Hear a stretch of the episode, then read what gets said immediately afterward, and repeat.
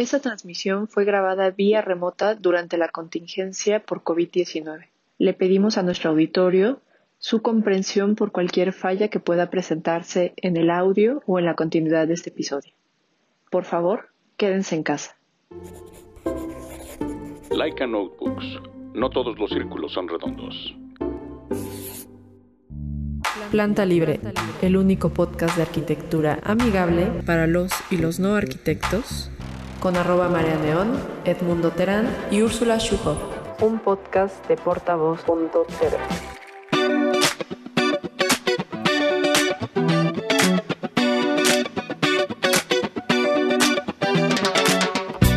Hola amigos, bienvenidos de vuelta a su podcast favorito para los y los no arquitectos, Planta Libre. Yo soy arroba María Neón. Yo soy arroba no soy Alan. Y qué bien que ahora no está grabando. Qué bueno, Uh, A ver, a ver, seguramente ahí está la, la tonadita del intro, la guitarrita esa. Tirin, tiqui, tirin, tirin, tirin, tiqui, tirin, tirin. La del intro, ¿qué la del intro del episodio. No, pues ya ves. ¿Cómo has Este, estado? Muy bien, muy bien, la verdad muy bien. Ahora sí, este, extrañaba grabar. Extraño mucho más estar en vivo, obviamente grabando, echando la chela con el invitado. Pero, este, por temas de trabajo, de que he estado vuelto loco ahorita al taller, que ahora sí, como señora, gracias a Dios, tenemos bastante trabajo. Y, y, pues me, nos- me he, estado, he estado ocupando, saliendo un poco tarde, pero pues va, mientras haya trabajo, ahí estamos. Entonces ya trabajo y esperanza. Exactamente. Y pues exactamente. bueno amigos, muchas gracias a todos por seguirnos, por escucharnos. No dejen de darle like a nuestra página de Facebook, que creo que cada vez se usa menos Facebook, pero bueno, por cualquier cosa, ahí estamos, en Planta Libre. El MySpace Eh, también. En el MySpace, que también ya vi que, eh, bueno, de- de- empezaron a pulular como los plantas libres, porque ya hay unos que tienen como un no sé qué cosa de arte en Culiacán, ah, no, en Mexicali. Ajá. Y, ok. y ahora, y ahora ya hay otros vatos o batas, no lo sé, que eh, se llaman como planta libre espacios o una cosa de ese tipo. No sé, que hacen como diseño de interiores y demás. Entonces, pues bueno, a- así las cosas, amigos. Hay una, Y- una Marlene Neón, así Neón, y un. Alan Neón. Alan Neón, ajá, y un Ajá. Alanis, un Alanis, Alanis, ándale, ándale, sí. un universo paralelo, un universo- Pero más Oh, regio. sí. ¿Qué pasó, Marlene? Sí. ¿Cómo estás? No, y que nos hemos encontrado, este, pues no sé, como está muy chido porque pues ya hay banda que, que pues tomó el micrófono y dijo como, si yo también puedo hacer un podcast, ¿por qué no? Y, y pues ya hay como más ofertas de podcast de arquitectura. Digo, algunos amigos, ustedes saben quiénes son, que pues medio como que quieren copiar el eslogan, pero bueno, ustedes saben que este es el único podcast de arquitectura para los y los no arquitectos. Y en Twitter nos pueden seguir como planta libre guion bajo y en Instagram como arroba plantalibre.podcast. Eh, pues es- les agradecemos mucho sus comentarios que nos compartan y demás, porque bueno, pues ya saben que siempre se está como a expensas de lo que los gigantes de, la comunicación, que son ahora las redes sociales, eh, dictan. Entonces, pues bueno, todas sus interacciones nos ayudan para que podamos llegar más lejos. Y también, eh, pues muchísimas gracias a nuestros queridos Patreons que, pues a pesar de esta recesión económica que está golpeando al globo terráqueo, eh, pues nos siguen apoyando en Patreon. No dejen de, pues, de apoyar nuestro trabajo y de que lo mantienen vivo, mantienen vivo este proyecto y gratuito para todos. Entonces, si usted todavía no se ha decidido, pues hay como muchas formas en las que pueden apoyarnos y pues es como si nos invitaran un chicle cada mes. Entonces, pues bueno, ahí eh, nosotros les mandamos o hay opciones de suscripciones donde tienen algunas cosas adicionales. Entonces, pues gracias, gracias, gracias a todos ellos y pues pueden suscribirse en patreon.com barra planta libre. Y creo que creo que ya, la Amén. con todos los mensajes. Amén. Es que es Amén, importante. amén. Ay, no, no dejen de darle like a la Inter, que también ahí hay muchas cosas interesantes de artistas mexicanos para que puedan adquirir. Y que se viene pronto, eh, por cierto, que se viene pronto. Se viene pronto otra vez nuestra merch va a invadir las Uh, uh. calles. Yeah. Entonces ya vamos a hacer unas playeritas ahí coquetonas. Si usted quiere la suya, pues llame ya porque eh, pues son edición limitada. La primera fue aquella con haciendo como un homenaje a una bebida espirituosa que solíamos tomar cuando grabábamos en cabina. Entonces, la verdad, quienes la tienen ahora, pues eh, espero que la recuerden y la atesoren porque pues ya no habrá más. Y, para nosotros es muy significativa porque en efecto, eh, pues eran unos tiempos en el que nos veíamos cada jueves y a nuestros invitados también los veíamos en persona, pero bueno, pues no todo es malo porque también nos ha permitido como ampliar nuestros horizontes y cruzar eh, pues varios océanos y recorrer varias distancias eh, gracias a la tecnología, ¿verdad? A las bondades de la tecnología. Entonces, bueno, decíamos de eh, pues la internacional, arroba la inter.mx, y curiosamente uno de los artistas que participa en la galería, pues es nada más y nada menos que el invitado del día de hoy. En su momento vino y platicamos de Museoma, que recordarán bien este proyecto tan lindo de, museos en el centro histórico, que ya estuvo en otra ocasión con nosotros eh, hablando del decálogo del diseño y pues viene a repetir porque pues no sé nosotros ya ya llevamos más de tres años y siempre siempre les decimos que tienen las puertas abiertas y acá Eric es un buen ejemplo de que cumplimos nuestra palabra ¿no es así Alan? Sí, y claro, y siempre quedan temas pendientes y, justo también es, es bueno ver en retrospectiva los episodios anteriores para ver cómo evolucionan ciertos temas que se vieron, ¿no? Y cómo se toman a, medida de- del tiempo que pasó. Así es. No, y pues bueno, felicidades este, por tu chamba, porque también Eric ha andado como bien ocupado. Y pues bienvenido, Eric León. Tan, tan, tan, tan, tan, tan, Así tan, estoy tan, esperando tan. mi, cue, ¿no? Así, ah, ya, ya, Así, sí. atrás de las cortinas de la como el Joker, ¿no? Sí, pues, muchas gracias por, por invitarme de nuevo. Y justo te decía, Marlene, que, que, que espero que nos hayan eh, dormido tanto con el último episodio que hicimos, que de casi dos horas. Es- está muy eh, kilométrico, Eh, pero estoy muy, muy agradecido de que me inviten de nuevo. Es co- como, como que siempre queda esta espinita de hablar cosas, de, de ver qué, qué pasó, porque ya casi han pasado dos años y justo por eso nos volvimos a poner en contacto, ¿no? Porque yo hice como en este rato de ocio, eh, me di cuenta que ya habían pasado casi dos años de, de nuestra, de nuestro último encuentro y dije, ah, pues, pues hay que hacer algo para conmemorarlo y si hay una ilustración. Y, y- es, es bien, bien raro, ¿no? Cómo pasa el tiempo de rápido y, cómo van cambiando los proyectos y cómo vas cambiando tú y sobre todo con esta nueva eh, normalidad que le dicen, ¿no? Eh, cómo hemos evolucionado y cómo hemos eh, tenido esta oportunidad de, de, repensarnos a nosotros mismos, ¿no? Es curioso, digo, eh, como que hay muchas cosas entre medio y, eso es, pues bueno, la pandemia que es algo innegable. Digo, acá en México todavía seguimos, digo, no confinados, pero pues con restricciones, ya llegó la vacuna, tan, tan, tan, tan, tan, tan, tan, tan, tan, tan.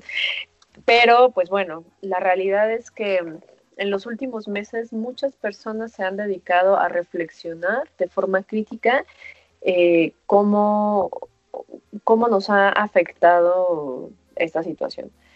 Y pues son, son muchísimos los temas que a veces no estoy segura si todavía tenemos esta mm, visión para poder eh, asimilarlo todo, porque justo antes de iniciar esta plática yo les contaba que pues hacía un año que, se desató la pandemia, que en México nos confinaron y en el mundo comenzó el confinamiento y toda esta historia, y de cómo nos sentíamos, cómo era el ambiente en general, ¿no? Como primero que nada la percepción sensorial de los espacios, de la calle, de salir con temor. Y ahorita, hoy en día en la Ciudad de México estamos en semáforo naranja y yo veo un montón de tráfico ya en todos lados.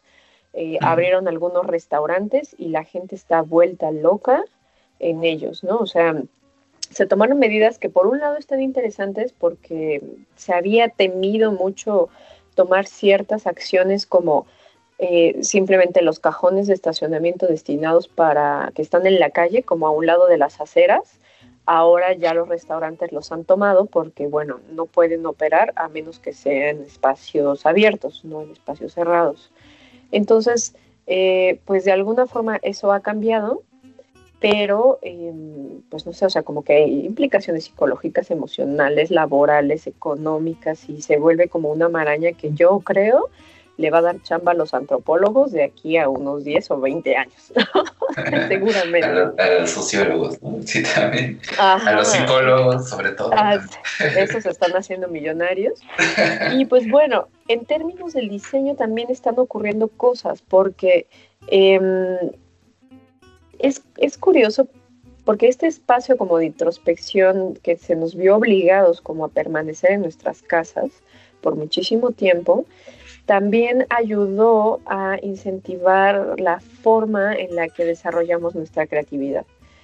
Mucha gente, digo, creo que eh, pues estas plataformas como Doméstica o Masterclass o esas donde tú puedes tomar clases vía remota, que, fueron un poco pioneras en, estos formatos, eh, pues se vieron favorecidas porque pues de pronto estabas como un montón de horas en tu casa sin poder salir, digo, hablando como del año pasado. Eh, ahorita pues nosotros algunos vamos a trabajar presencialmente, muchos todavía están en home office o como dirían teletrabajo, em, pero al final del día pues el hogar eh, cambió su connotación y por tanto la forma en la que vivimos y creamos también y eso afecta el diseño, digo, no por nada muchísima gente empezó a comprar un chingo de plantas o se suscribieron a estos canales y empezaron a hacer manualidades. Entonces, eh, pues entre eso y otras cosas es la razón por la que está Erika aquí. En primera, conmemorar que tiene dos años que no, que no nos visitaban. Eh, segunda, que nos ponga al día de qué, hizo usted en los últimos dos años. Y la tercera, que íbamos a ir abordando, ustedes sabrán cómo, como si se quedan hasta el final. Me gustaría conocer tu opinión respecto a esto que planteo, ¿no?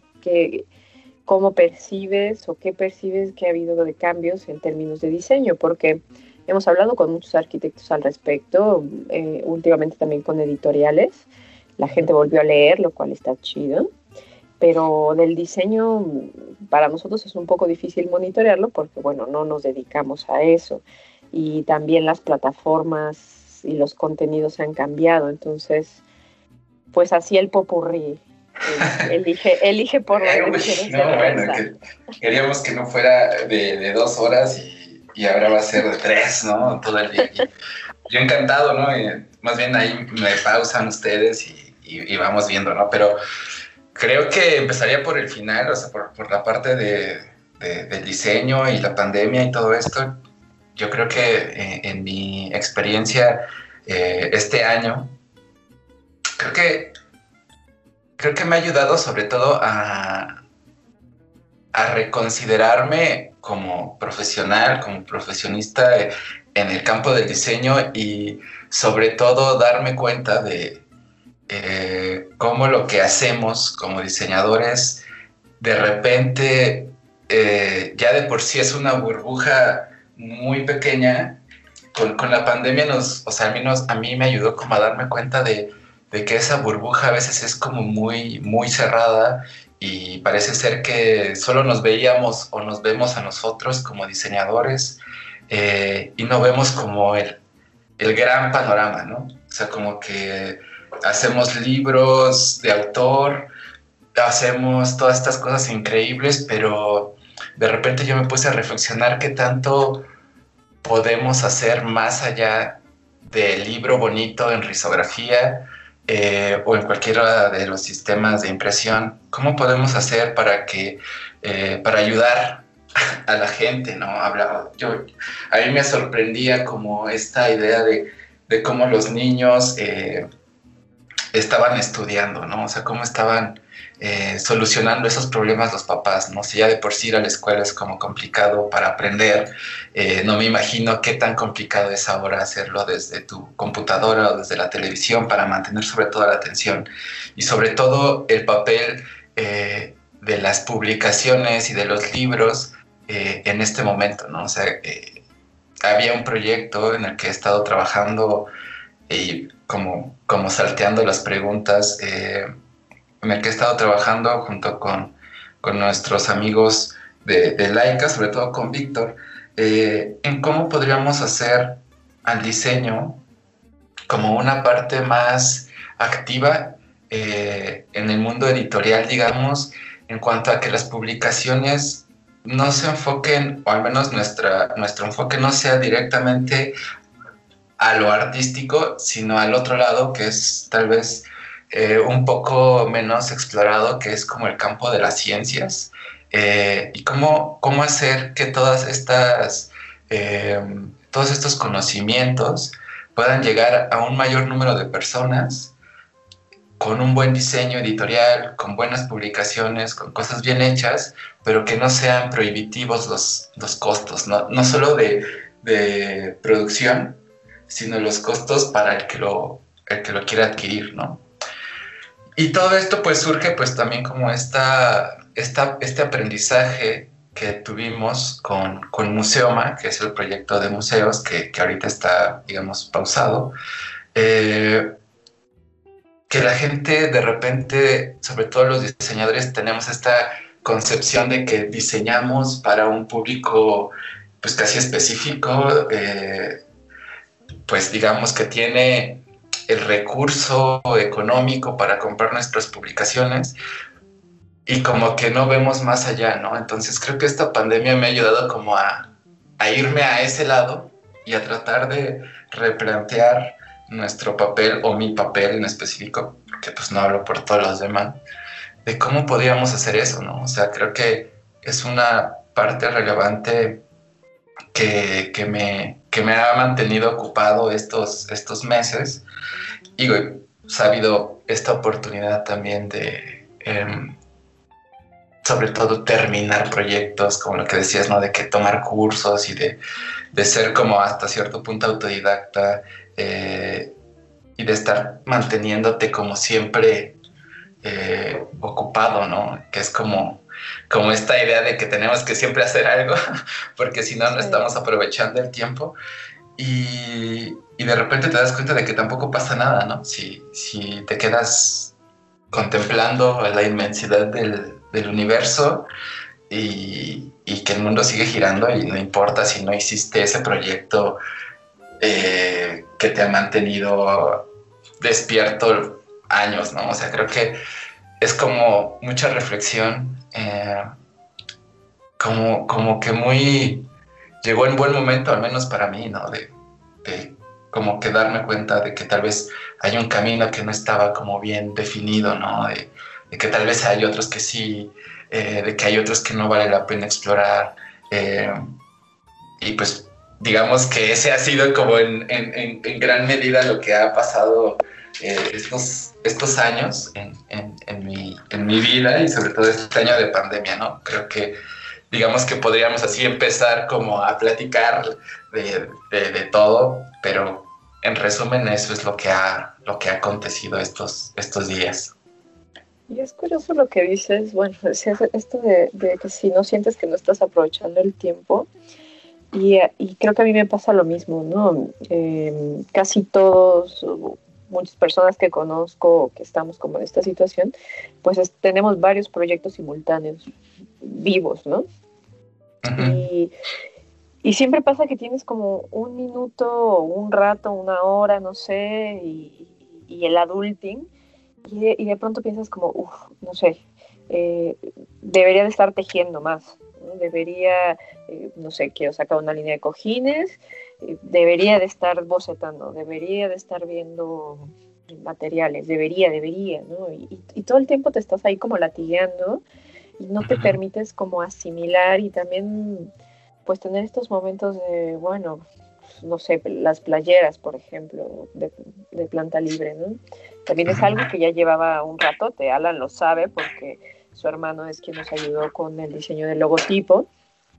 Entonces, eh, pues ya tenía un chorro de tiempo que me lo había mandado y no tanto es desidia, sino que también no, no, no estamos luego muy atentos al timing de las cosas y quieres atascarte de no, y, y, voy a hacer esto y voy a hacer aquello y ay no, ¿por qué estoy sentado haciendo nada? Debería de estar leyendo o aprendiendo o trabajando. Y creo que es algo que, que a muchas personas les pasó estando encerrados, ¿no? Que decías como, uy, no, no, no puedo estar sentado y pinche baño está más limpio que nunca, o yo qué sé. Entonces, sí. Eh, sí, sí, ha sido como, como reaprender a vivir de alguna manera, reaprender a, a crear, quizás. ¿Tú qué piensas, Alan? Este, y pues yo, no, no, no, para nada, aquí estoy, aquí estoy al pendiente. Aquí apenas llevamos 10 minutos. No, hombre, bueno, entonces estábamos en el decálogo, decálogo. no, no la, sí, no, la verdad es que el, a mí todo lo contrario, o sea, yo eh, soy una persona que, que tiene ansiedad, padece ansiedad y no me tiro el piso, o sea, creo que eso es, hay que normalizarlo, porque me he dado cuenta que justo eh, eh, cuando empecé con esto, a mí lo que me daba más miedo y, y, detonaba más la ansiedad es pensar que yo era el único y que era algo y que yo era especial, por así decirlo, por tenerlo. Y de ahí me di cuenta que muchos amigos lo tenían. Y justo eh, a mí me pegó duro el tema del, del, del encierro y, y, eso. Y yo la verdad decidí que, que a pesar de que íbamos a hacer home office, yo iba a ser el único que iba a ir al taller o sea, yo sí que agarraba mi bici, me bajaba a los ocho pisos de mi edificio, porque no hay elevador, y me iba en bici al taller y ya como si fuese normal, solo que yo solo. Era un poco complicado, la verdad, y sí tenía que estar yo ocupado. O sea, no me daba, no me daba el tiempo como para decir, o sea, lo contrario a, lo que le pasó a ustedes, o no sé si estoy entendiendo mal, pero eh, yo tenía que estar ocupado, tenía que terminar algo y luego, ¿qué es lo que sigue? Para dejar de pensar que, que, realmente me sentía solo y que, me, y que detonara mi ansiedad, me, me explico. Entonces, eh, lo que, lo que eh, me, me, ayudó, a mí me ayudó mucho para fortalecer el tema de que, de, ¿sabes qué? Eh, te puedes concentrar en esto, pero también toma tu tiempo para respirar, para estirarte, para, para relajarte, escuchar música, y me hizo un poco más fuerte en ese sentido pero a mí sí me costó mucho trabajo, mucho trabajo el hecho de, de o sea, para mí no es fácil decir, y, y no lo digo por, por, por, por, mamón, sino eh, para mí no es fácil decir, me voy a sentar y voy a echar una chela y ver una película. Porque justo a mí, eh, cuando yo voy a visitar a mi familia, por ejemplo, yo soy de Veracruz, eh, trabajo, ya llevo viviendo aquí 14 años en Ciudad de México, y cuando voy a ver a mi familia, a los tres días, o sea, por ejemplo, voy en diciembre, que son, nos dan como 10 días o algo así, ¿no? Eh, estoy tres días y al cuarto día ya quiero hacer algo, ya siento que me estoy aburriendo, ya, o sea, deja tú mi familia, mi familia la disfruto y todo eso, pero me estoy picando los ojos por estar queriendo moverle a la computadora, dar un clic o ver la posibilidad, las posibilidades de otras imágenes que, de las que hago o de otro proyecto, ¿me explico? Entonces, esa es la manera en que yo pude lidiar con eso. No sé, no sé ustedes cómo si se identifican con algo de lo que yo, les comenté. Sí, eh, creo, que, creo que para mí fue, es, es muy chistoso porque ah, como que para mí fue como un poquito eh, benéfico, digamos, porque mm, no, no, no, tiendo a ser como tan, tan sociable, digamos, o sea, como que como que era el pretexto perfecto para, para no salir, ¿no? O sea, como de que te invitan amigos y cosas así. Y decía, ah, no, pero es que pandemia, ¿cómo vamos a salir? Entonces, como que para mí era, era genial, ¿no? Así de, bueno, y ahora ya no me voy a sentir mal porque pues en realidad sí está pasando algo que, que me impide salir, ¿no? Me impedir, impediría salir. Entonces, eh, yo también como que a veces tengo eh, problemas de ansiedad igual, ¿no? O sea, como que... Choquenlas eh, todos, amigos. y, creo que eso es como parte de, de, de, de, lo que nos ha tocado, ¿no? Y, y así como toda la tecnología y las redes sociales nos han ayudado a mejorar nuestras vidas y a, conseguir trabajo o, lo que ustedes quieran, también nos ha afectado en ese aspecto. O sea, te pueden inspirar, pero también es como esta habla de, híjole, es que, ¿cómo hace esa persona que, que conozco para estar haciendo todo eso y yo estoy aquí viendo Netflix, ¿no? Eh, veo, veo a mi jefe que se la pasa haciendo cosas y va al taller y, hace todo eso y, yo no, ¿no? O sea, como que es una medida como de, de justo compararte constantemente con lo que está haciendo el otro. Creo que para mí ha sido más complicado como eh, rescatar un poco esta onda de, la individualidad, ¿no? De que pues yo soy yo y yo llevo mis tiempos y, pues está padre lo que está haciendo el, de enfrente, pero en realidad eh, eso no importa, ¿no? O sea, está, está padre, lo aplaudes y todo, pero mis tiempos son estos y, no me tengo que presionar. Y se oye fácil, pero es de lo más complicado, ¿no? O sea, porque, me, o sea, justo el año pasado eh, que saqué le comentaba a Marlene, como este mapa de, del transporte de la ciudad, tardé cuatro años en, desarrollarlo, ¿no? Y, y, como que cada año era como esta losa que tenía yo encima de, híjole, es que ahí está ese proyecto y no lo he terminado. Y lo sacó la Ciudad de México y pues ya como que me desanimé. Entonces, eh, como que dices, bueno, pues tampoco pasa nada, ¿no? Si ya lo sacó la ciudad, pues tú lo puedes sacar, o sea, porque en realidad ni se parecen, porque tú estás proponiendo otras cosas. Entonces, como que fue como un conjunto de muchas eh, cosas que van pasando y que dices, bueno, si te tardaste cuatro años, pues tampoco pasa nada, ¿no? Tú sabes por qué tardaste cuatro años o cinco años en hacer algo.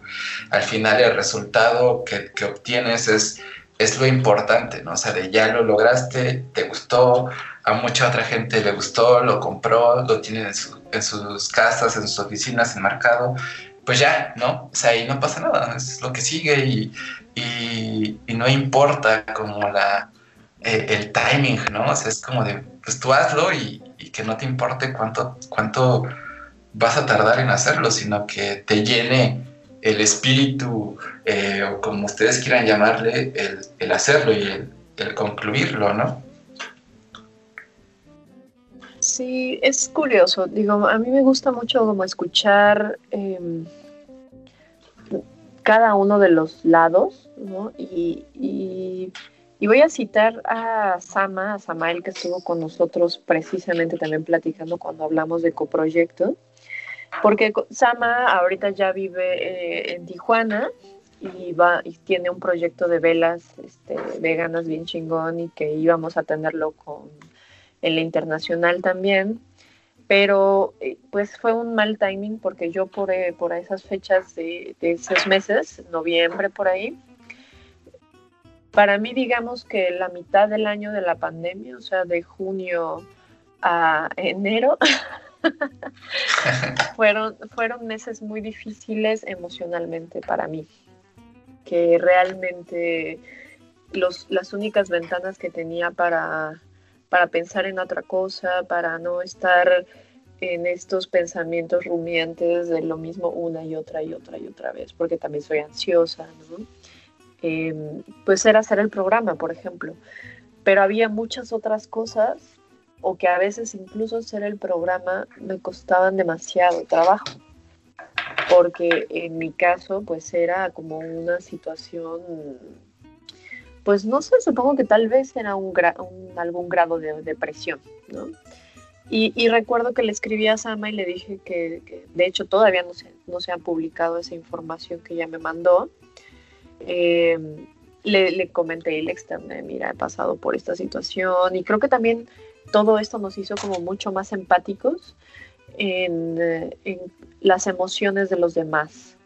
Porque antes, como bien decía Alan, ¿no? uno tenía como mucho miedo de decir, ah, voy a terapia, porque temías que te juzgaran por eso. Y ahora a mí ir a terapia fue algo que, que, que me mantiene donde estoy ahora, ¿no? que me empiezo a sentir como mucho más en paz conmigo misma y también detectar cuando tú mismo te pones el pie. Y, Sama lo que me, contestó fue algo que, me gustó mucho y lo quería decir ahora, y me dijo, la mayoría de mis amigos y conocidos traemos pequeñas o grandes batallas personales en estos momentos.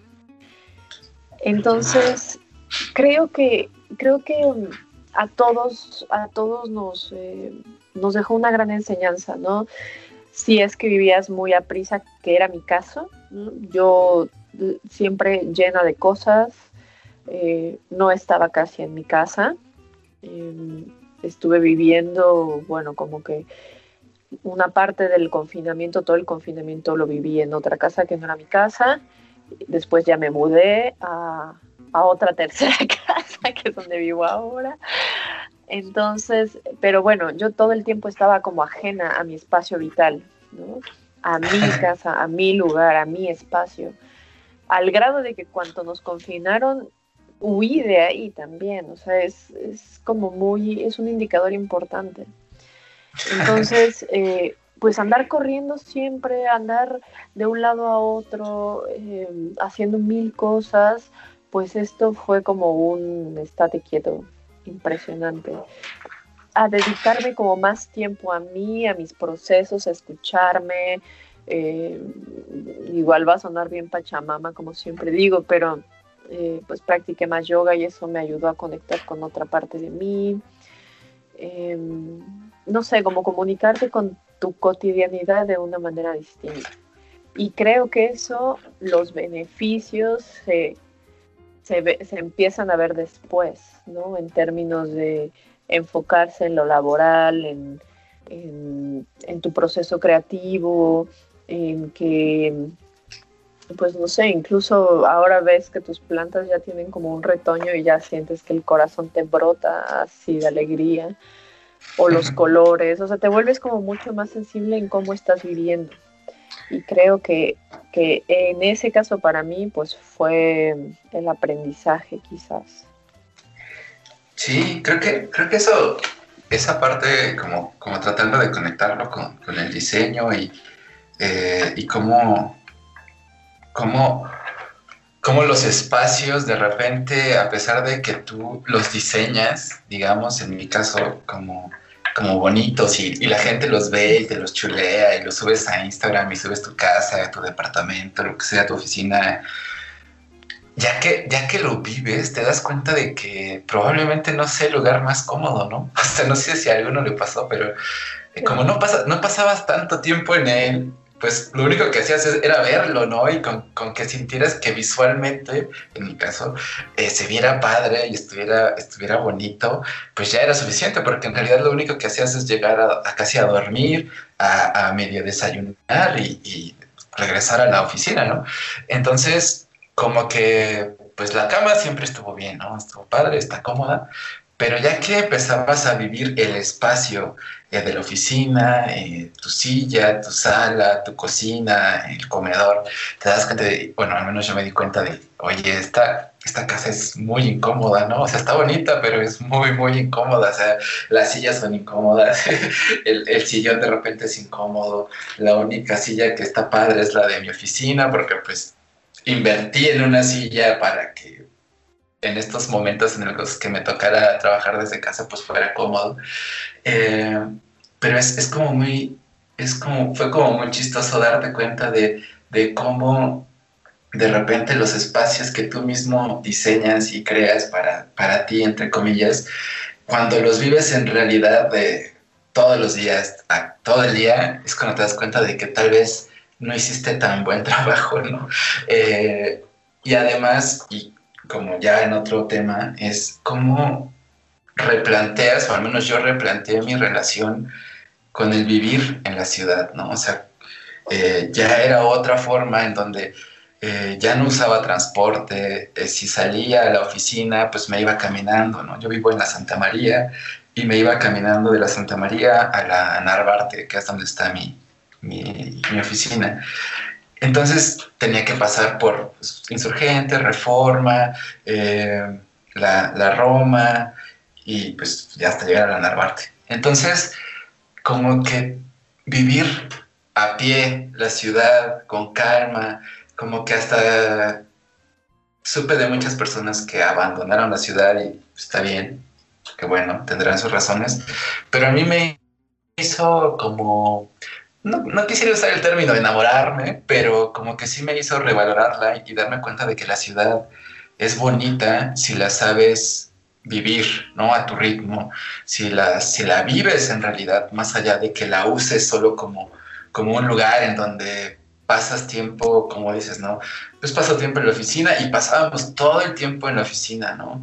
Y o pasabas un rato en tu casa o con los amigos, pero en realidad nunca vivías como, como espacio físico en la ciudad y para mí eso también fue muy padre, ¿no? Como que en estos meses, eh, marzo, abril, mayo del año pasado, pues fue como una ciudad desierta y como que cuando salías y, y perdías ese miedo de salir, te dabas cuenta de que es una ciudad muy bonita, ¿no? O sea, es una ciudad muy padre.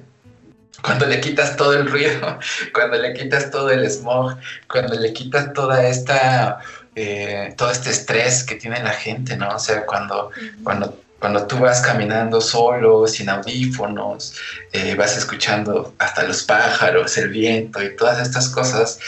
Y, y, y, la verdad es que a mí me encantó como, como eso, ¿no? O sea, como darme el tiempo de, de, no apresurarme, de que tenía que llegar a las 10 a la oficina o a las 9. ¿no? bueno, yo salgo a la hora que acabe de desayunar, un desayuno bien, y voy al, al taller, hago lo que tengo que hacer, que pues básicamente era como ir por archivos, porque pues ahí estaba nuestra, nuestro cerebro, digamos, con, con todas las cosas y regresarme caminando a mi casa y era así, uy, ¿por qué no podíamos hacer esto todos los días, no? como que, ¿por qué, hay, ¿por qué sigue habiendo esta necesidad para muchas personas y se entiende? Como decía Ala, ¿no? Pues igual a él sí le gusta ir a la oficina y está bien. Pero para mí era de, no, pues yo creo que ya no, para mí ya no es necesario, ¿no? O sea, y, y lo, lo, he hablado con, con, mi jefe que de repente me decía, ¿no? Alejandro Magallanes, oye, pues tampoco no, no extrañas venir a la oficina y decir, mmm, no, la verdad es que no extraño nada de venir a la oficina. O sea, en, en, cuanto a lo que yo recordaba de lo que hacía para regresar o ir a la oficina, que era irme en Metrobús, que luego el metro, si se me hacía tarde. Y pues ahora es de, bueno, sí me da gusto venir al taller porque sé que no tengo que estar aquí todo el tiempo, ¿no? Porque sé que solo vengo a lo que por lo que necesito y voy a regresar a un lugar que yo mismo he ahora sí diseñado para vivirlo bien, para disfrutar el hecho de que voy a trabajar desde ahí y de que voy a vivir, voy a vivir, o sea, creo que esa parte fue muy reveladora, ¿no? Como que de repente nos olvidamos por toda esta eh, velocidad que a veces, o este ritmo que tiene nuestra vida, como de verdad, ¿qué es lo importante, ¿no? Lo que decías de ir a ver a la familia, cuáles amigos de verdad sí son como amigos, a los que sí quieres ver, cuáles otros pues sí son nada más para pues, pasártela bien un rato y ahí es cuando vas revalorando las pequeñas o grandes cosas de tu vida y eso está para mí increíble, ¿no? O sea, pudo, puede que no nos hayamos vuelto millonarios, pero creo, pero sí siento que nos ayudó, al menos a mí en lo personal, me dio la oportunidad de darme cuenta de esas cosas, ¿no?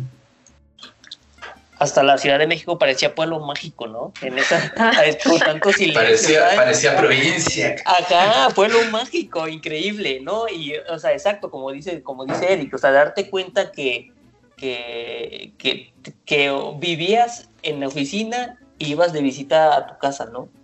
O sea, eso, eso fue un golpe muy fuerte, o sea, darte cuenta, y sí era muy obvio, era muy obvio que, que darse cuenta que, que de cierta manera pasas más tiempo en la oficina que pues en donde, en donde pagas una renta de, o sea, aquí en Ciudad de México la renta es muy cara, ¿no?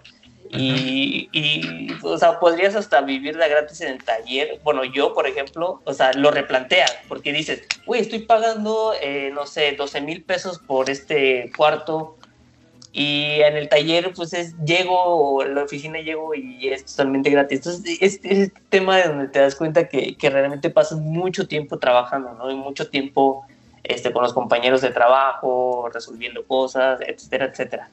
Pero bueno. Que, que, creo que ahí está la delicadeza, ¿no? O sea, yo me acuerdo, nosotros teníamos, bueno, yo tenía un horario de 9 a 7 de la noche y nunca salíamos a las 7, era siempre siete y media, 8 de la noche. Y las mañanas el estrés horroroso de la hora pico de las 9, el tráfico horrible, o sea, yo estaba, en ese tiempo estamos en otra oficina y eran 5 kilómetros de distancia y hacía a veces hasta 45 minutos. Entonces, ajá, y bueno, pasó toda esta situación y luego nos fuimos incorporando, y también el equipo de trabajo se hizo más chico. Y ahorita estamos trabajando de 8 a 4 de la tarde que siguen siendo ocho horas, que seguimos estando apurados y que a veces sí te quedas un poco más de tiempo, pero pienso como, qué horror cuando estábamos hasta tan tarde, o sea, era todo el día, había veces que estaba 12 o 13 horas en la oficina. Y, y vivías así como, pues no sé, en total ignorancia del daño que te hace. Y yo sé que pues a veces surgen cosas, pero bueno, uno, pues el trabajo nunca se termina y dos, pues uno tiene que organizar muy bien el trabajo y también a veces queremos dar como fechas, compromiso, que tú sabes que no se pueden cumplir. O sea, cuando tú das una fecha de entrega, tiene que ser pensando en, a ver, ¿cuántos días trabajo al día, que son ocho? ¿Cuántas horas, perdón, trabajo al día, que son ocho? ¿En cuántos días de jornadas de ocho horas esto puede entregarse? Pero siempre tenemos esta mala educación laboral en la que dices, no, es que hay que, no hay que dejar que se enfríe esto. Entonces, se lo voy a entregar así una propuesta ya en chinga en una semana, este, te quedas hasta bien tarde o te desvelas, porque pues eso te enseñaron en la escuela, y así quieres vivir siempre. O sea, si quieres vivir tu vida laboral todo el tiempo. Oye, Marlene, eh. y, los jóvenes que nos escuchan así de qué chingados dicen estos señores, ya no quiero estudiar ni diseño gráfico ni arquitectura. Pero creo, que, creo que deberían replanteárselo en realidad.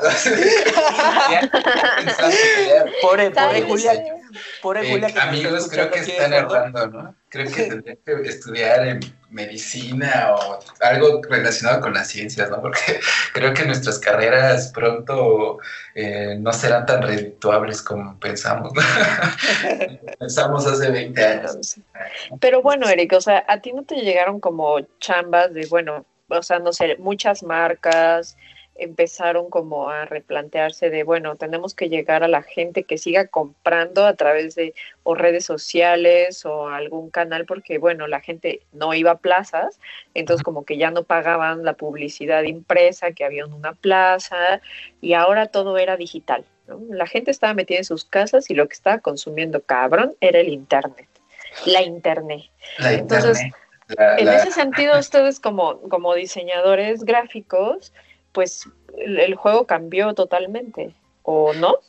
Eh, me, encantaría decir que sí, creo que, creo que en nuestro país específicamente probablemente para muchos fue un golpe de realidad, ¿no? O sea, creo que eh, en mi caso que trabajo o que trabajamos en el taller eh, mayormente para cosas culturales películas, festivales, ferias de libro, editoriales, pues imagínate, fue un golpe durísimo, ¿no? O sea, cómo, cómo es como reinventarse y sobre todo derrumbar un poco esta zona de confort en la que se había establecido una industria, digamos, la industria de la cultura en, en, México, es decir, pues, todo, todo pasaba en, en, un espacio, pasaba en el teatro, pasaba... Eh, en el cine, pasaba en, el auditorio, o sea, como que todo era físico, todo pasaba en la librería y era cómo hacer que todo lo que normalmente hacíamos, que era para conseguir más gente, más público, eh, pues siguiera consumiendo los productos, libros o lo que sea, festivales, películas, eh, pero ahora desde su casa. O sea, ahora desde la comodidad de su sillón, desde una pantallita o una pantallota, depende de tu presupuesto. Eh, entonces, a mí me gustaría decir que, que, sí nos pusimos las pilas y se logró algo, pero yo siento que el diseño también, al menos desde mi perspectiva, yo me di cuenta de que sigue sin saberse bien para qué sirve, ¿no? O cómo puede ayudar a las marcas, a, los, a, los clientes, a, todos, para conseguir llamar la atención, ¿no? Y, no estoy diciendo que, que, solo el diseño, sino otras, otras ramas, ¿no? los comunicadores, los, las, nuevas, las nuevas carreras de community manager y todas estas cosas, que de repente se creía que nada más era una persona que subía tweets y ahora es de, no, ahora ese es el importante, ¿no? Ahora ese es más importante que el que hacía la programación, digo, estoy inventando, el que hacía la programación, la, programación del festival y, el que hacía todo este embrollo de las instalaciones y bla, bla, bla.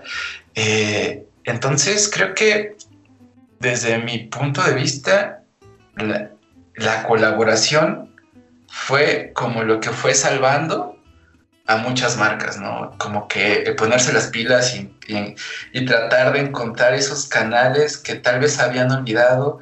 De repente veías como muchas marcas que, que se ponían a colaborar con, con los ilustradores, eh, con diseñadores, con, con otro tipo de personas que tal vez de repente pues no se acercaban tanto porque pues ¿para qué, no? Si, si, si mi fórmula ya sirve, eh, pues pues, pues para qué cambiarla, ¿no? Entonces, creo que esa, esa parte fue muy, muy, muy interesante, al menos desde, mi, desde mi puesto como diseñador editorial y de repente como diseñador eh, freelance, pues fue como muy revelador cómo las marcas poco a poco se fueron dando cuenta de que, ah, pues igual eso que hace este tipo, pues puede ayudarme en algo, ¿no? O sea, que eh, tal vez no, no, está, no estaba tan, tan, eh, como tan perdido, ¿no? O sea, cuando platicas y decís, ah, sí, diseño, padre, ¿no? Dibujitos y todo esto, pero ya que empiezas o empiezan a entender o a comprender el poder de, lo, que, de lo que se puede hacer a partir de, del lenguaje visual y de la comunicación visual, pues la verdad es que fue, para los que sí lo adoptaron, pues supongo que fue algo muy, muy padre, ¿no? creo que, creo que eso también eh, ayudó mucho para redefinir, redefinir como el, el diseño y el papel del diseño y sobre todo lo que te decía al principio, ¿no? Como uno como diseñador también se tiene que poner en el papel de, está padre colaborar con la marca tal, pero hay otros problemas que de repente como diseñador no ves que también estarían padres como, como atacar, como, como gremio de diseñadores, que de repente se nos olvida que existen, ¿no? ¿Verdad? ¿Sigues ahí? sí, wow. o ya se los O sea, pero ¿qué, problemas crees tú que se tendrían también que atacar? O sea, sí, colaborar con Nestlé está increíble, pero ¿cuáles crees tú que son los puntos flacos ahorita en, términos del diseño en México? Yo creo que uno de ellos es la educación. O sea, creo que em, nosotros como diseñadores, digo, no voy a hablar como, como pedagogo y todas esas cosas, sino Mm, ¿Qué tanto como, como diseñadores nos hemos acercado a mejorar eh, los productos editoriales, por decir un ejemplo, eh, para los niños? ¿Cómo haces que las publicaciones sean bonitas, sean atractivas, pero que además tengan una función más allá de lo estético? ¿no? Creo que esa parte eh, es algo que no se ha atacado, ¿no? O sea, ¿cómo, ¿cómo puedes llevar, por ejemplo, algo que hablaba con Víctor es, imagina que vamos a hacer un libro de diseño así bonito, genial, bien hecho, pero que hable de matemáticas, que hable de biología, que hable de física, que hable de física cuántica, o sea, como todas esas cosas que de repente dices, ay, qué hueva, ¿no? Pero dices, eh, tal vez eso también ayude a nuestra sociedad a, voltear a ver otras cosas en donde pues los niños sobre todo se den cuenta de que no todo eh, está enfocado a, un solo destino, ¿no? Como ser arquitecto, ¿no? Ser diseñador o todas estas cosas, sino que también está cool ser científico, que también está cool ser médico, biólogo, todas estas cosas, pero creo que no sea, eh, al menos desde mi perspectiva, a mí me encantaría más como explorar eso, ¿no? O sea, como, ¿cómo haces que a un niño, o sea, eso se me hace un verdadero reto, ¿no? ¿Cómo haces que a un niño le interese eh, la biología o que le interese las matemáticas, ¿no? que le interese la historia a partir del diseño y, de la comunicación visual. O sea, creo que eso, eso podría ser. O sea, hay muchos otros problemas, pero ese es el que a mí me ha puesto a pensar mucho, ¿no? Sí, justo un parteaguas en esta, en este, en, en esta temporada, porque ya, ya me aburrí, señores, o sea, ya me aburrí de decir, en esta pandemia, en esta pandemia, en ya, o sea, en esta temporada eh, justo es la comunicación visual, ¿no? Y la importancia de, de los diseñadores gráficos, publicistas, comunicólogos, etc., etc., etc., eh, en, este, en, en, este rubro, ¿no? Y, pero quería abordar, o sea, justo ya hablamos, o sea, ya nos dimos las manos, nos entendimos como, como, este, nos personas, ajá, nos, nos reconocimos. nos reconocimos, pero quiero saber un poco de acerca, más de cerca de tu trabajo, qué, qué trabajos se te acercaron a ti, qué fue lo que cambió en la manera en, que te abordaron las empresas a, a, a, que, a que trabajes con ellos, colabores con ellos. Eh, ¿Qué trabajo fue el que te gustó que hiciste esta pandemia? Que si lo hubieras hecho en oficina hubiese sido diferente a que si lo hubieses hecho en home office. Este, no sé, cuéntanos cómo ha sido tu acercamiento laboral en, en esta temporada. Fíjate que hubo, hubo dos, tres proyectos, digamos, para como encerrarlo. Eh, hablábamos de los espacios, ¿no? Eh, y de cómo los espacios se han ido redefiniendo.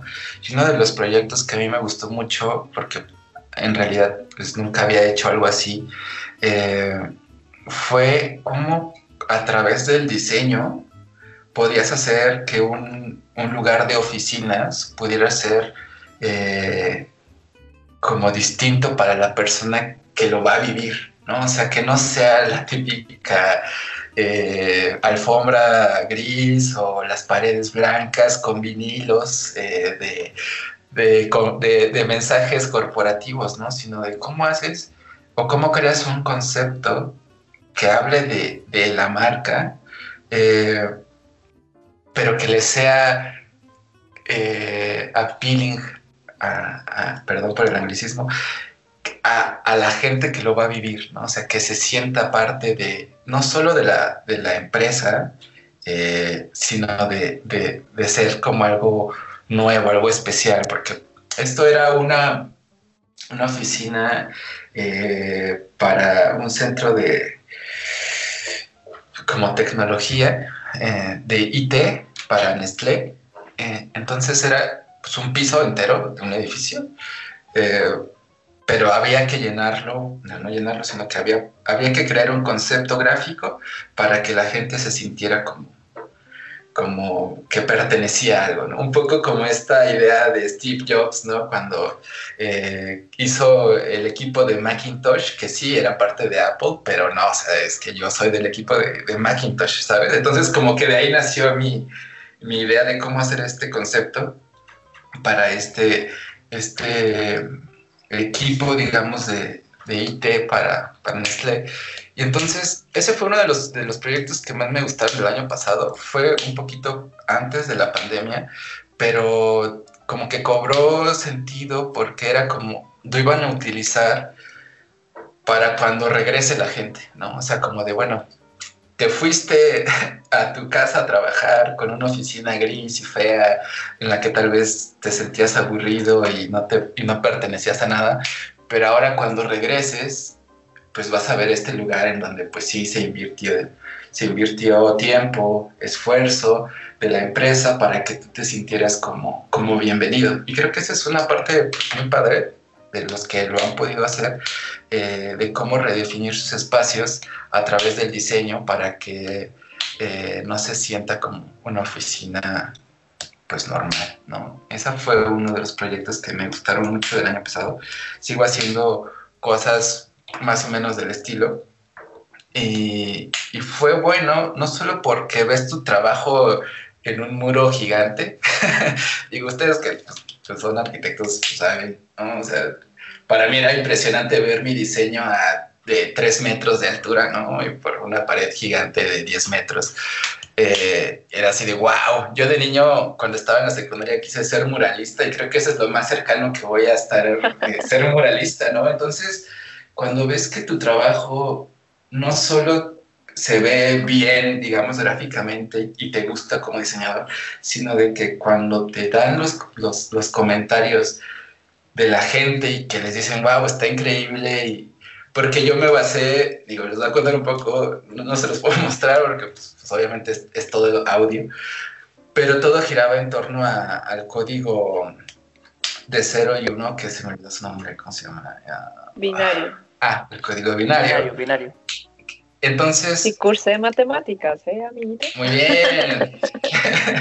Este, entonces todo giraba en torno a, a ese lenguaje de, de, lo, binario, pero en vez de que fueran números, pues haz de cuenta que el, cero pues era una bolita, un círculo, y el uno era una raya. Entonces, alrededor de toda la, de la oficina había un mensaje que solo se podía descifrar porque ellos sabían, porque pues son de, de IT, de tecnología y todo eso, eh, de, de sistemas, pues ellos eran los únicos que iban, entre comillas, a saber lo que decían sus paredes, ¿no? Porque pues ellos conocían ese código.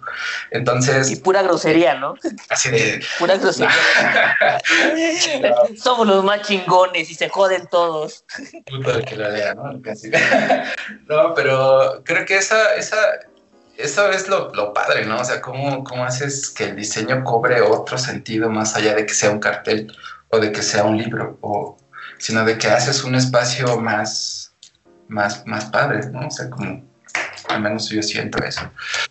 Eh, ese fue uno que sí, que digamos se concretó antes de la pandemia, ¿no? Digo, se concretó que yo lo hiciera, pero pues, todo el desarrollo, pues sí fue algo tardado.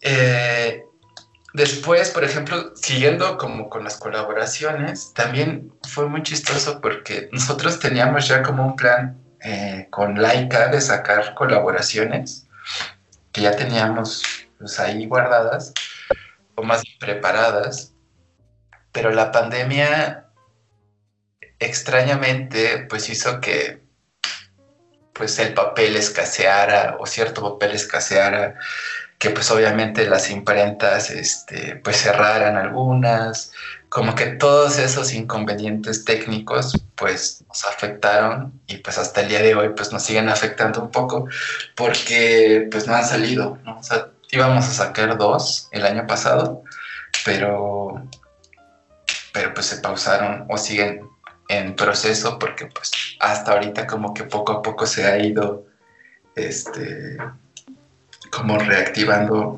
la operación. Entonces, mm, eso es importante porque también te da como un, una confianza con, con, quien estás colaborando y creo que eso es lo padre de, las colaboraciones. Porque no, no puedes colaborar, al menos yo siento que no puedes colaborar con todos porque no muchos entienden o no muchos entendemos como esas naturalezas que de repente pues no, no es que tú quieras retrasar algo, ¿no? Sino de que pues es, es algo que, que, sale de tus manos y, y, tienes que tener paciencia junto con el que te está dando esta oportunidad, digamos, de colaborar y, y de decir, bueno, pues no va a salir este año, pero probablemente salga el otro. Y, y creo que esa parte de, de colaborar con, con, con, una marca eh, tiene que, que, ser como siempre transparente, decir, bueno, es que se, se, atrasó por esto. Y entre más transparente y comunicativa sea, pues es mejor, porque así tú mismo vas dando como, como posibles soluciones, ¿no? Entonces, próximamente, amigos, este, habrá eh, nuevas, nuevas sorpresas con, con Laika.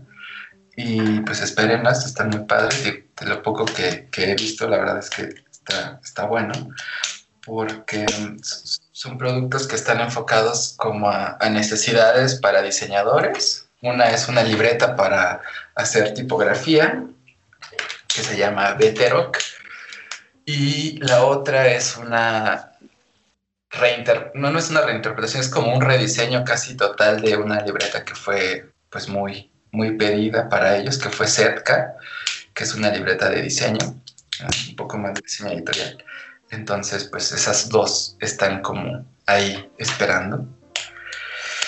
Y el tercero fue eh, un mapa, eh, que lo he estado como citando desde hace rato. Es un mapa de todas las líneas del transporte, del transporte colectivo, eh, Metrobús, Metro, tren ligero y suburbano. Cuando yo lo inicié, no existía el que ahora ustedes conocen, que, sacó la, Ciudad de México el año antepasado. Pero... Y pues ya. Ay, perdón. Este... ¿Qué pasó? que mandaron un mensaje para regañarme, perdón. Este.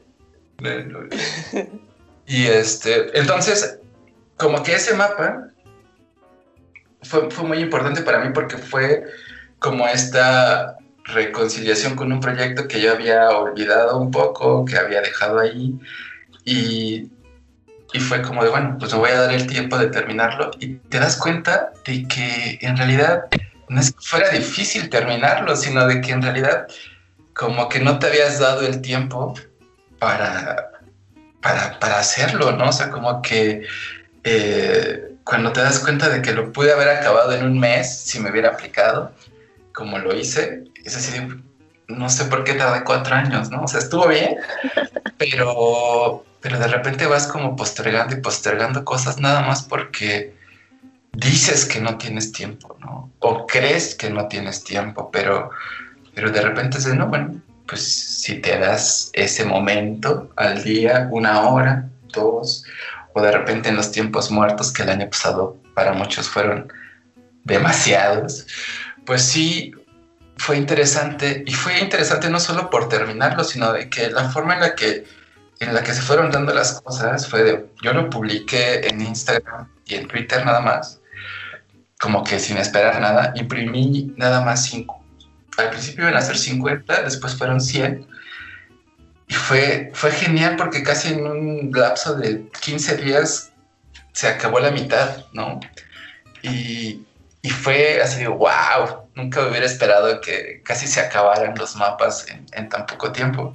Igual y no era un tiraje tan, tan grande, pero como que también te pones a pensar que la gente, a pesar de que no era una risografía así genial de, un, ilustrador, sino básicamente era un mapa, pues la gente sí lo, lo valora, ¿no? Y, como que ve ahí eh, como un trabajo de diseño pues que, vale la pena para ellos comprarlo y, eso fue como muy, como muy padre, ¿no? O sea, creo que digamos que eh, en general esos tres proyectos fueron los que, digamos, más, más eh, me, me, mantuvieron ocupado y de los que me siento como a gusto en estos momentos.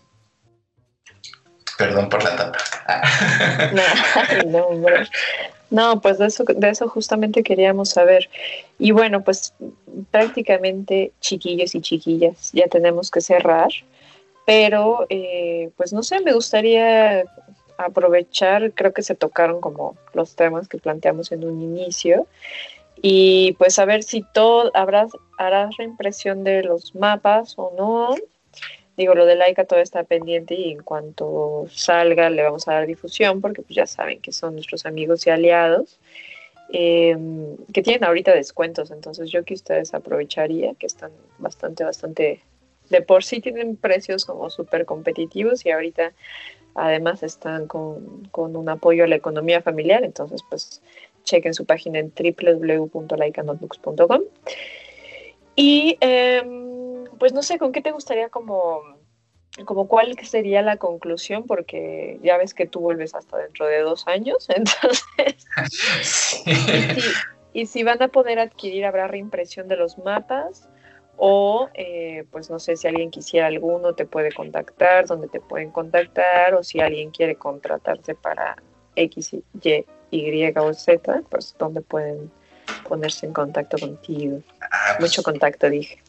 mucho contacto, pues. Eh, no, Mucho antes, contacto. antes de, de cualquier cosa, pues muchas gracias por, por invitarme otra vez. Siempre es, está padre, ¿no? Como decíamos, no, sí, iba a durar muy poquito, pero eh, cuando te la pasas bien platicando y, y como que hasta siento que fue una especie de terapia grupal que está padre, eh, Sí. como que se fue muy rápido y, y la verdad es un gusto siempre como platicar eh, con ustedes. No conocía a Alan, pero eh, estuvo padre conocerlo y Un gustazo, un gustazo. estar aquí eh, platicando con ustedes.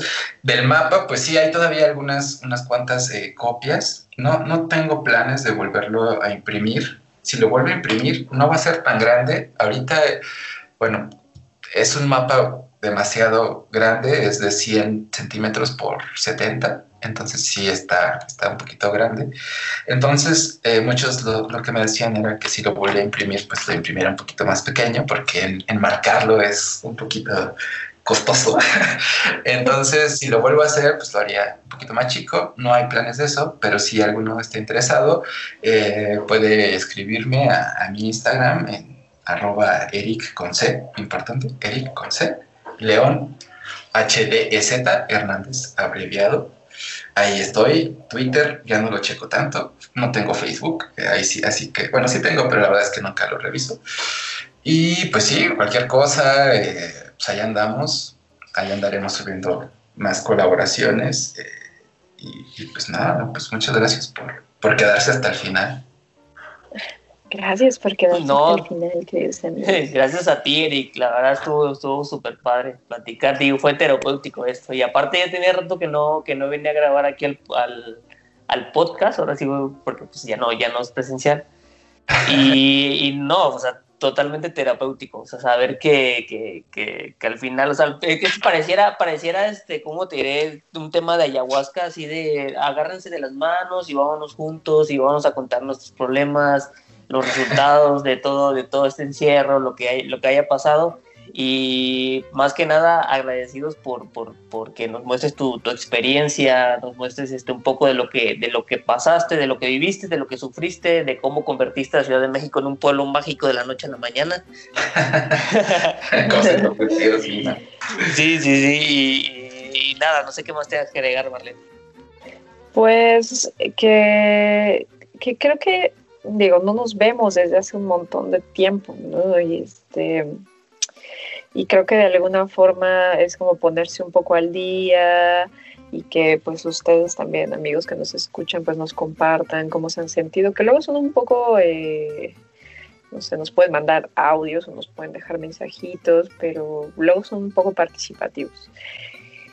Pero creo que es importante como, eh, pues no sé, cuando tenemos amigos que vienen al, programa, como es el caso de Eric, la tónica del programa siempre es distinta, ¿no? Porque, pues, no sé, no, es como tan serio, tan profesional, o a veces hasta te piensas, uy, si hago esta broma me escucharé como súper mal, sí, no soy serio, Dios. Ajá, no, soy, no, voy a ser respetado, pero cuando vienen amigos, eh, siempre hay como este espacio de honestidad y de que pues al final del día todos somos personas y, y que el diseño es es humanidad. Entonces, pues hay como que ponerse en contacto con estas otras fibras que coexisten y que están ahí y que forzosamente son las que te llevan a la reflexión de ya como el campo profesional en crudo.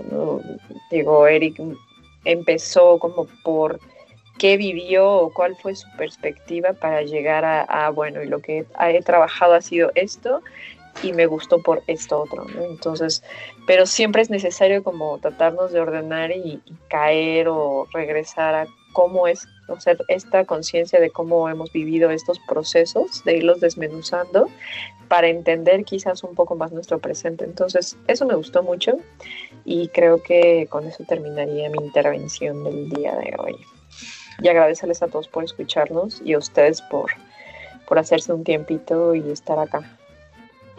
No, pues gracias de nuevo. Este, pues estaremos viéndonos pronto, espero, para echarnos una, una cerveza como se debe, ¿no? como la, la sí. última vez.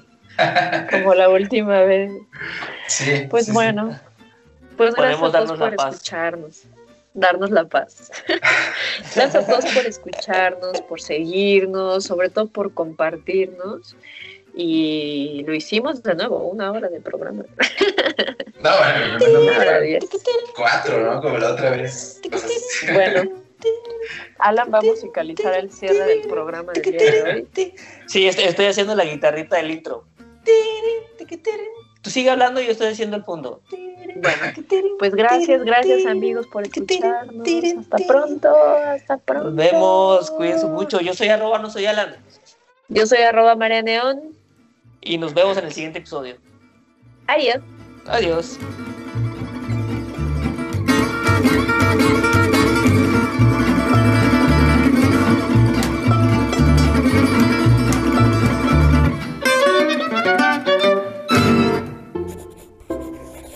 Laika Notebooks. No todos los círculos son redondos.